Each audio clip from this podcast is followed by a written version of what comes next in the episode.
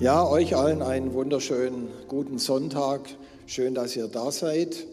Und ich freue mich riesig, dass ich eingeladen wurde hierher in das Gospelhaus. Freue mich, dass ich da sein darf in Abwesenheit. Ein ganz herzliches Dankeschön an das Pastorin-Ehepaar Markus und Nicole Oppermann. Und ich freue mich, genau. Falls ihr am Livestream seid, hier ist gerade ein mächtiger Applaus für euch. Und ganz besonders freue ich mich, dass der Vater von Markus da ist, Karl Oppermann. Da gibt es eine persönliche Geschichte zu mir und meiner Frau. Er hat uns getraut vor über 20 Jahren und ich habe es letztes Jahr schon gesagt, der Segen, den Karl Oppermann über uns ausgesprochen hat, der hält bis heute und wird immer besser.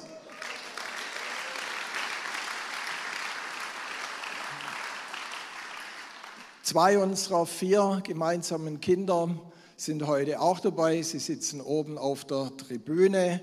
Und für uns war das auch so ein bisschen ein Familientreffen, weil meine Frau kommt aus Achern. Ich bin ein Schwabe, sie ist eine Badenerin. Und was wir gemacht haben, wir haben gesagt, wir bringen das Baden und das Württemberg ein bisschen enger zusammen. Und es hat eigentlich bisher mehr wie gut geklappt. Und ihr könnt gerne da auf uns zukommen und uns Tipps geben und äh, von uns Tipps bekommen.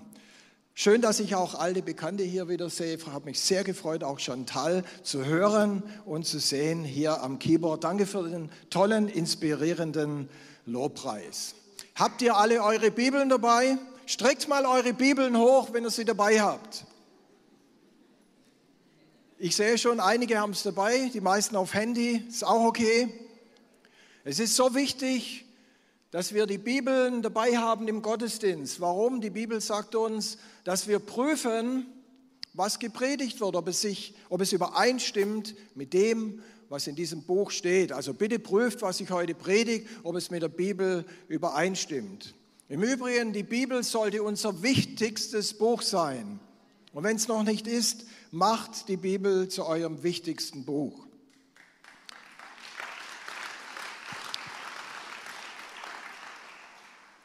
Jesus hat in Jerusalem viel gewirkt, in ganz Israel ist er gereist, hat das Evangelium verkündigt. Und wir wollen uns mal etwas anschauen, was gestern passiert ist.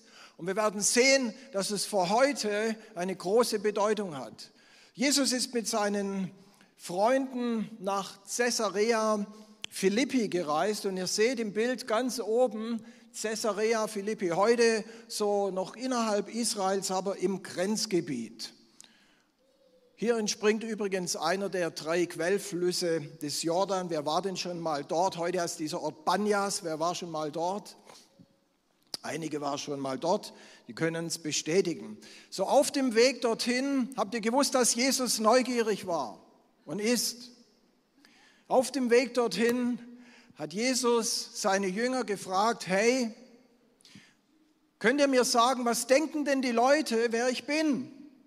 Hört ihr irgendwas von den Leuten, was sie über mich sagen? Und ähm, haben sie geantwortet, die haben gesagt, ja, die einen sagen, du bist Elia. Die anderen sagen, du bist Johannes der Täufer. Er hat schon nicht mehr gelebt zu der Zeit. Und andere sagen, ja, du bist einer der wichtigen großen Propheten hier aus dem ersten Teil der Bibel. Und jetzt müssen wir wissen, alle diese Propheten deuten auf die damals in Israel weit verbreitete messianische Erwartung hin, nämlich Erlösung von diesem nervigen, illegalen Joch, von diesem Joch des römischen Reiches. Und vor allem eine Hoffnung, die sie hatten auf eine Zeit, auf ein Zeitalter des Segens und des Friedens. Petrus trifft ins Schwarze. Er sagt, du bist der Messias, der Gesalbte, der Sohn des lebendigen Gottes. Und Jesus sagt zu ihm, hey, das ist eine Offenbarung des Himmels. Und dann, dann macht Jesus dort oben in Caesarea Philippi eine gewaltige, eine powervolle Aussage über Petrus und die Gemeinde. Und ihr seht es hier an der Wand, er sagt, Shimon bar Jochanan. Das war sein Name auf Hebräisch, Simon bar Kochbar. Das war eine Offenbarung des Himmels. Ich nenne dich jetzt Petrus. Das heißt so viel wie Fels. Und auf diesen Felsen werde ich meine Gemeinde bauen. Und jetzt hört Gott zu. Und die Pforten der Unterwelt, die Pforten der Hölle werden diese Gemeinde nicht überwältigen. Warum ist Jesus in den Norden Israels nach Caesarea Philippi marschiert, gewandert, um dort sein erstes gewaltiges Statement über die Gemeinde zu machen? Banyas, so heißt dieser Ort heute, er hieß früher Paneas und der Name geht zurück auf den Gott Pan. Da kommt auch die Panflöte davon her. Und zu der Zeit, als Jesus und seine Jünger dorthin reisten, war Caesarea Philippi eine griechisch-römische Stadt. Das heißt, die meisten Bewohner waren heidnisch. Und wir erinnern uns an Herodes den Großen. Und er hatte drei Söhne. Und einer seiner Söhne, nämlich sein Sohn Philipp, er bekam diesen nördlichen Teil, den wir vorher auf der Landkarte gesehen haben. Und er benannte die Stadt Paneas um in Caesarea Philippi. Und er hört schon im Namen raus, da steckt das Wort Cäsar drin und er wollte mit der Namensnennung den Cäsar worshipen, ihm huldigen. Und natürlich war er auch ein Stück weit ähm, ich sage mal, ehrgeizig und selbstverliebt und hat seinen eigenen Namen auch noch mit reingebastelt. Hier stand in diesem Caesarea Philippi, hier standen mehrere Tempel. Da stand ein großer Tempel für den griechischen römischen Gott. Hier seht ihr das näher rangezoomt, ein Bild, wie es damals aussähe. Ein Tempel für den Gott Pan, ein Tempel, ein Heiligtum für den Gott Baal stand dort. Das war der Klimagott der damaligen Zeit. Und da waren noch andere Götter, denen man Tempel gebaut hat, wie zum Beispiel Zeus und irgend so ein ähm, Ziegengott, dem hat man auch noch etwas gebaut. Also da war so, ich möchte mal sagen, so ziemlich ähm, eine große Ansammlung der Götterwelt von damals dort repräsentiert. Und die Rückseite des Tempel Pans, sie ragte in eine riesige Höhle hinein, so wie ihr das hier seht. Und die Leute damals, sie glaubten, dass das, diese, dieses riesige, dunkle, schwarze Loch, dass das die Tore zur Unterwelt seien. Und die Rückwand von diesem Tempel war offen nach hinten und die Menschen haben dort geworshipped, geopfert und haben dort in dieses schwarze Loch ihre Opfer hineingeworfen. Und liebe Freunde, ist es nicht interessant, dass Jesus an diesem geschichtsträchtigen Ort diese kraftvolle Aussage über seine Gemeinde machte, die bis heute ihre Bedeutung nicht verloren hat. Und ich möchte es mal auf unsere heutige Sprache übersetzen, was er dem Petrus gesagt hat. Du bist Petrus und auf diesem Felsen werde ich meine Gemeinde bauen und alle zerstörerischen Mächte des Vergänglichen und des moralischen Verfalls werden die Gemeinde des Auferstandenen nicht aufhalten können. Und es ist so, als wenn Jesus die damalige heidnische Welt herausgefordert hätte und gesagt hätte, hier opfern die Heiden ihren Göttern. Hier ist der Ort, den sie für die Tore zur Unterwelt halten. Aber nichts, selbst die finstersten Plätze auf der ganzen Welt, wird meine Gemeinde, die Ekklesia, die Herausgerufenen, nicht aufhalten und nicht stoppen können.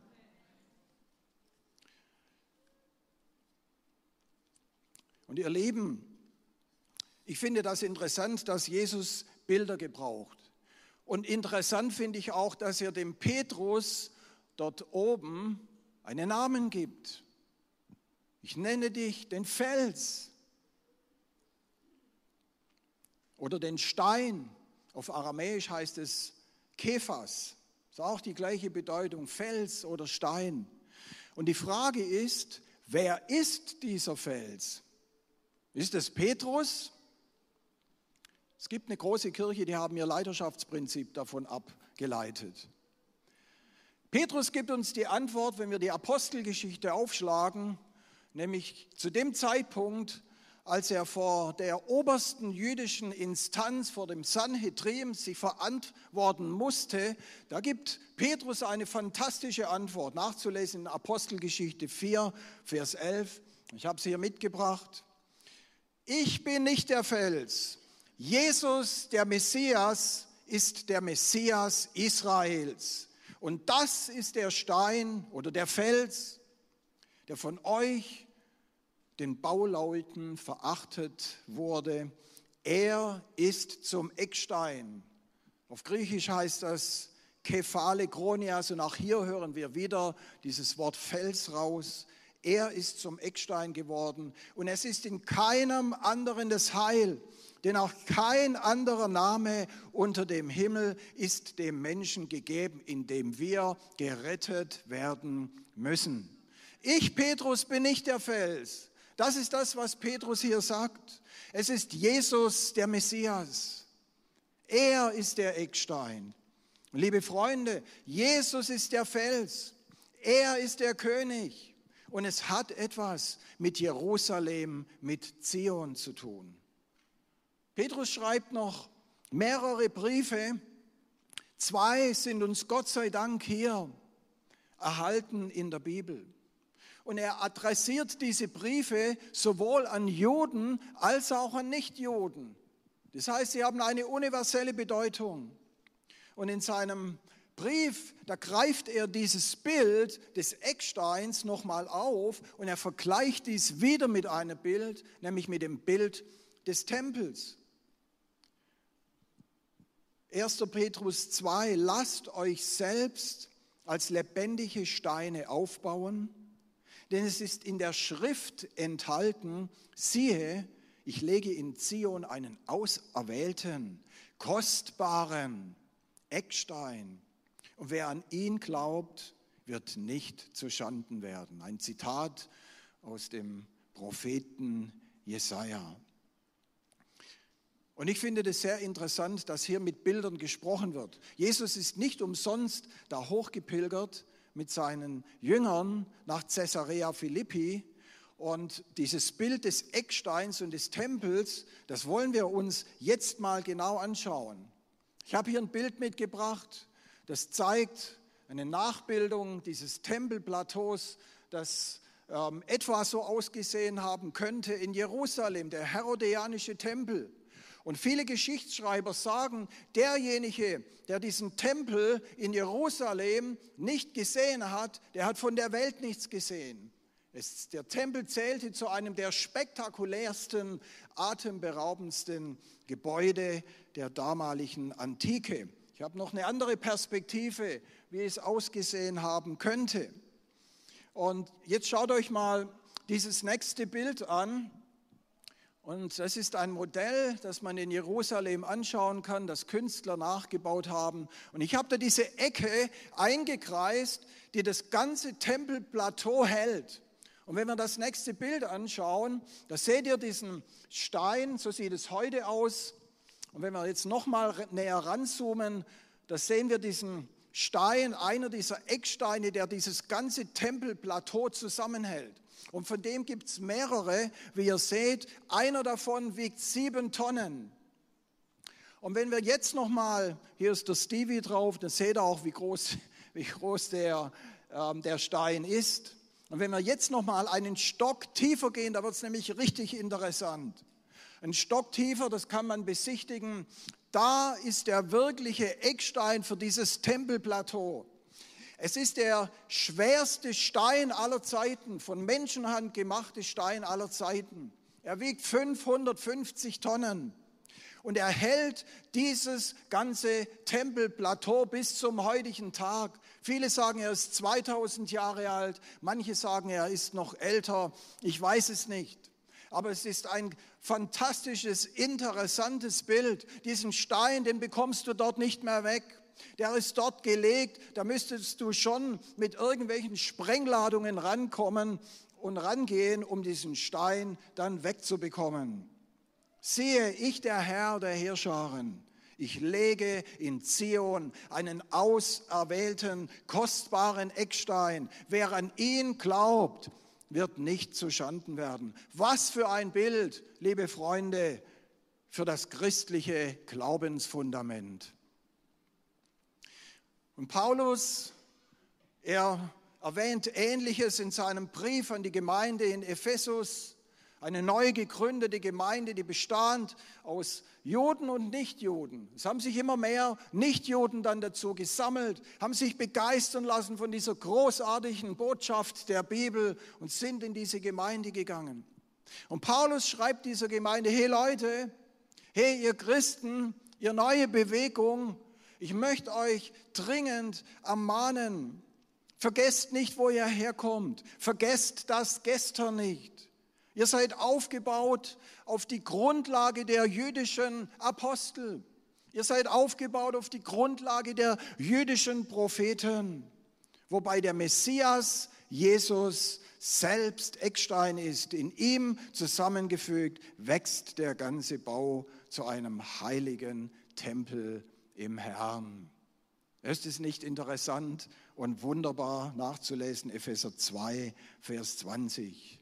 Liebe Freunde, die geistigen Grundlagen unserer westlichen Gesellschaft, der Fels unserer ethischen und moralischen Grundsätze, die unsere Länder bestimmt haben, in denen wir die Würde jedes einzelnen Menschen würdigen. Sie kamen nicht aus Rom oder aus Genf oder gar aus Wittenberg unsere geistlichen Wurzeln, sie kamen aus Jerusalem. Wir dürfen nicht vergessen, anfänglich waren es Juden, die diese frohe Botschaft des Himmels in alle Welt, in die damalige Welt hinausgetragen haben, die uns die Bibel gebracht haben und das Evangelium. Der Eckstein unseres Glaubens er wurde in Jerusalem gelegt, in der Stadt Davids. Und so wie es die Bibel sagt, Torah, Weisung wird ausgehen aus Zion.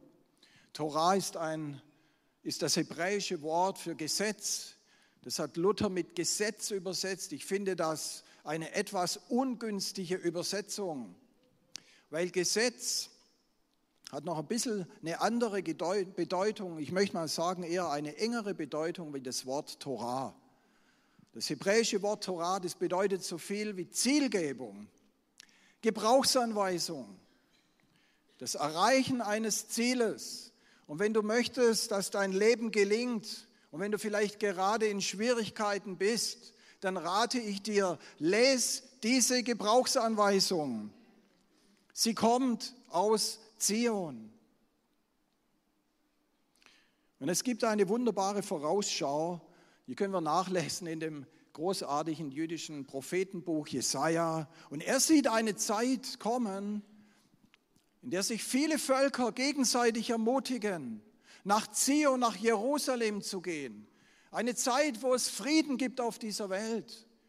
Und dann sagt uns die Bibel, kommt, lasst uns hinaufziehen zum Berg des Herrn zum Haus des Gottes Israels, dass er uns aufgrund seiner Wege belehre und wir auf seinen Pfaden gehen, denn von Zion wird Weisung ausgehen und das Wort des Herrn von Jerusalem. Paulus betont es nochmal auf eine andere Weise. Er gebraucht auch ein Bild, und zwar ein Bild von einem Ölbaum. Und er sagt, hey, ihr Christen, vergesst nicht, ihr Nichtjuden, ihr seid mit den ganzen Segnungen des Himmels, das seid ihr, da habt ihr Anteil daran. Aber vergesst nicht, ich muss es euch leider so sagen, es steht so in der Bibel, ihr seid die unedlen Zweige, die in diesen edlen Ölbaum, in diesen jüdischen Ölbaum eingepfropft sind. Und ist es nicht interessant, dass in der Gegend von Jerusalem einige der ältesten Ölbäume der Welt stehen? Und zwar in dem Garten, in dem Jesus seine letzten Stunden im Gebet verbracht hat, bevor er sich für uns kreuzigen ließ. Und ihr liebe Gemeinde, liebe Church, Jerusalem ist wichtig für uns. 1980 wurde die internationale christliche Botschaft gegründet in Jerusalem. Ich habe es am Anfang gesagt, mit über 90 Zweigstellen heute auf der ganzen Welt. Und sie wurde gegründet als ein Brückenbauer zwischen Christen und Juden, als ein Brückenbauer zwischen Jerusalem und der gesamten Welt. Sie wurde gegründet als ein großes Zeichen der Solidarität mit dem jüdischen Volk und mit Israel. Und ich möchte heute die Frage stellen an die Vereinten Nationen, an die Europäische Union an die Kirchen und Gemeinden, sehen wir Jerusalem als einen Laststein oder ein Ärgernis, so wie es der Prophet Zacharia ausdrückt?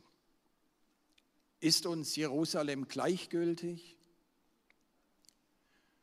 Oder sehen wir Jerusalem als den Eckstein unseres Glaubens, als den Ort, an dem Jesus für uns am Kreuz gestorben ist, als den Ort, an dem der Messias wiederkommen wird, als den Ort, an dem alles anfing und alles wieder ändert im erneuerten Jerusalem.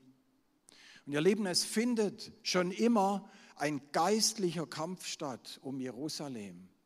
Der hält bis heute an. Ihr bekommt es jeden Tag in den Nachrichten mit. Israel und Jerusalem werden ständig kritisiert. Vor wenigen Tagen hat Israel den Yom HaShoah begangen. Das ist der Holocaust-Gedenktag in Israel. An diesem Tag kommt das komplette Leben für zwei Minuten zum Stillstand. Punkt morgens um 9 Uhr, um 10 Uhr heulen Sirenen auf im gesamten Land. Wenn du auf der Autobahn unterwegs bist, dann hältst du Punkt 10 Uhr an. Wenn du gerade auf dem Zebrastreifen läufst, hältst du an. Alle Radioprogramme werden abgeschaltet, alle Fernsehprogramme werden abgeschaltet. Und es ist ein kollektives Gedenken. Überall herrscht Stille, außer dass die Sirenen für zwei Minuten heulen. Und das macht Israel jedes Jahr.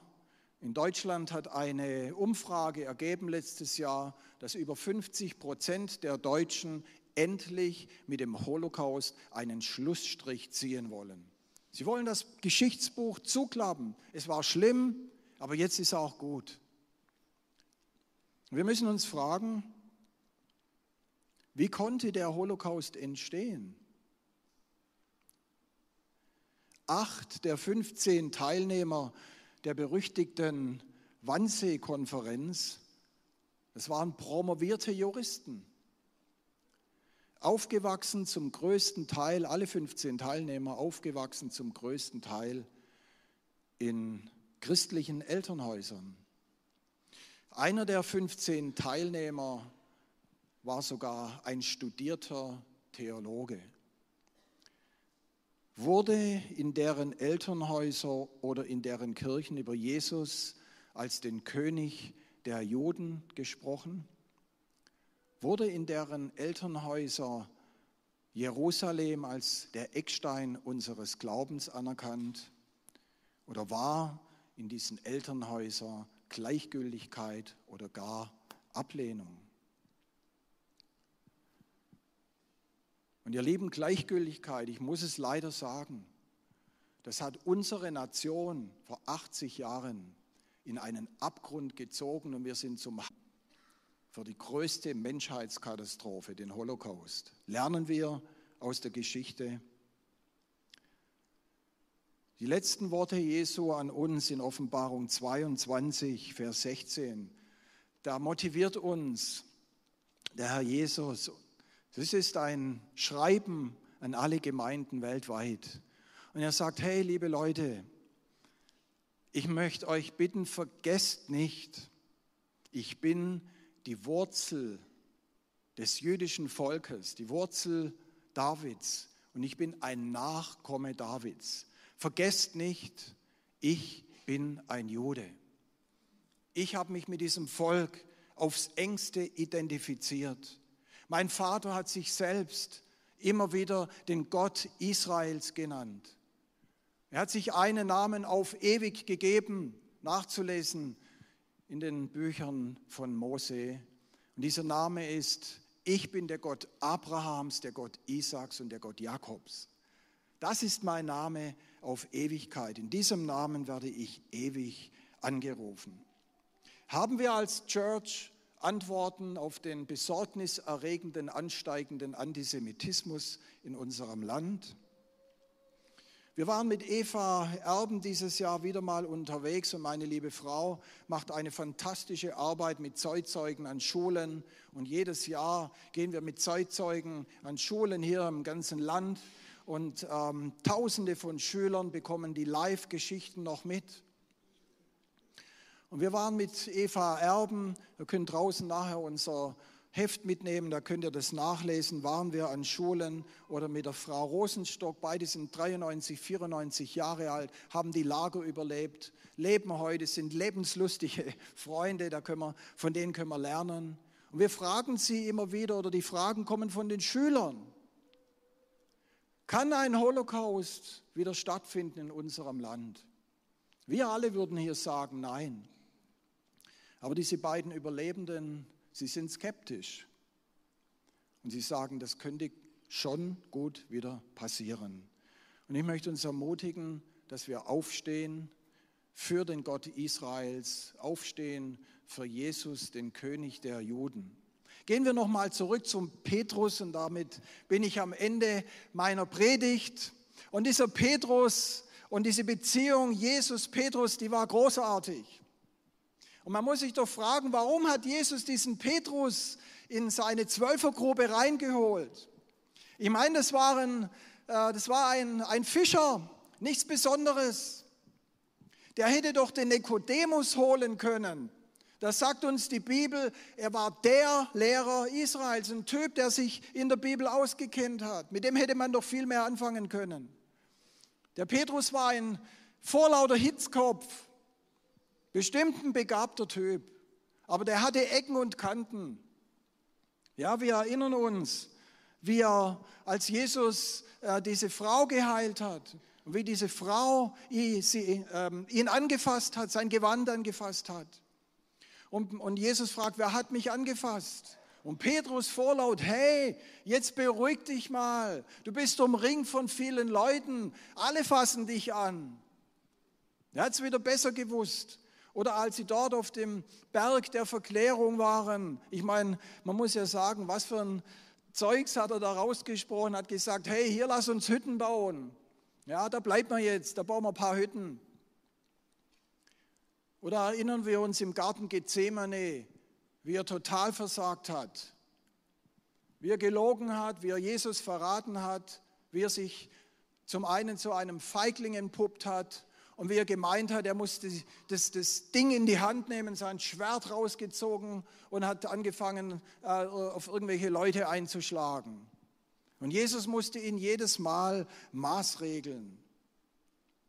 Warum hat Jesus diesen Petrus, diesen Mann mit Ecken und Kanten, mit Fehlern berufen und in seine Zwölfergruppe hineingeholt. Und ich bin so froh, dass er das gemacht hat, weil ich kann mich mit diesem Petrus hervorragend identifizieren. Dass Gott mich berufen hat, das habe ich nicht verdient. Ich finde mich ganz gut mit dem Petrus zurecht. Und ich finde mich in dem Petrus. Ich bin ein Mann mit Fehlern, mit Ecken und Kanten. Ihr nicht. aber ich. Aber wisst ihr, was Jesus in ihm gesehen hat? Und das möchte ich euch kurz vorlegen, vorlesen, weil das ist fantastisch. Und das lesen wir in Offenbarung 21. Jesus hat den Petrus von Anfang an als einen Edelstein gesehen. Hallo. Und die Mauer der heiligen Stadt hatte zwölf Grundsteine. Hier ist die Rede von dem erneuerten Jerusalem.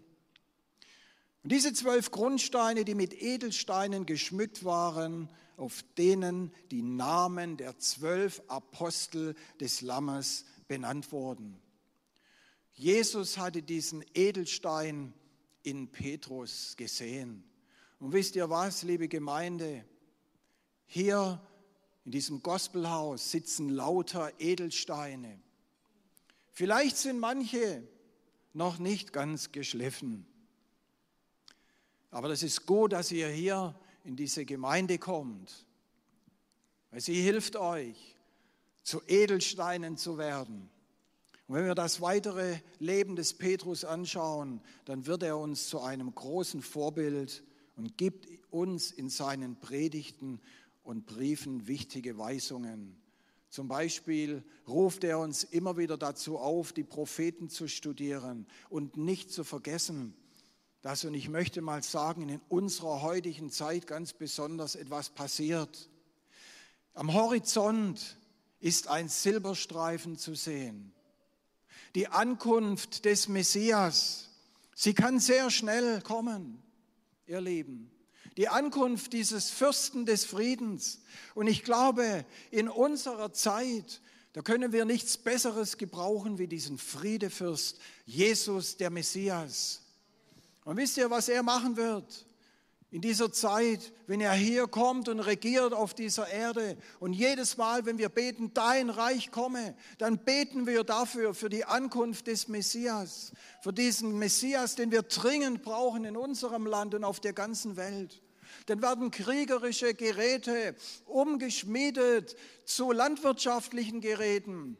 Er wird die Person sein, der es schafft, Frieden auf der Erde hinzubekommen, wenn er regiert in Jerusalem. Und bis dahin, liebe Gemeinde, Lasst uns alles tun, dass wir Friedensstifter sind. Lasst uns alles tun, dass wir in unserem Umfeld zu Botschaftern des Friedens werden dass wir mit unserem Nachbar vielleicht mal ein gutes Wort reden, ihn motivieren, ihm vielleicht sagen, hey, geh doch mal mit ins Gospelhaus. Da bekommt er eine gute, lebensveränderte Botschaft des Friedens. Dass wir vielleicht irgendwo einen Streit schlichten und dass wir beginnen zu beten für eine Welt, die verloren geht, wenn wir nicht die Fackel des Evangeliums hochhalten. Vielleicht können wir es so machen zum Schluss dass wir gemeinsam aufstehen und das machen, was die erste Gemeinde gemacht hat, was was eins ihrer vier Fundamente waren und dass wir beten.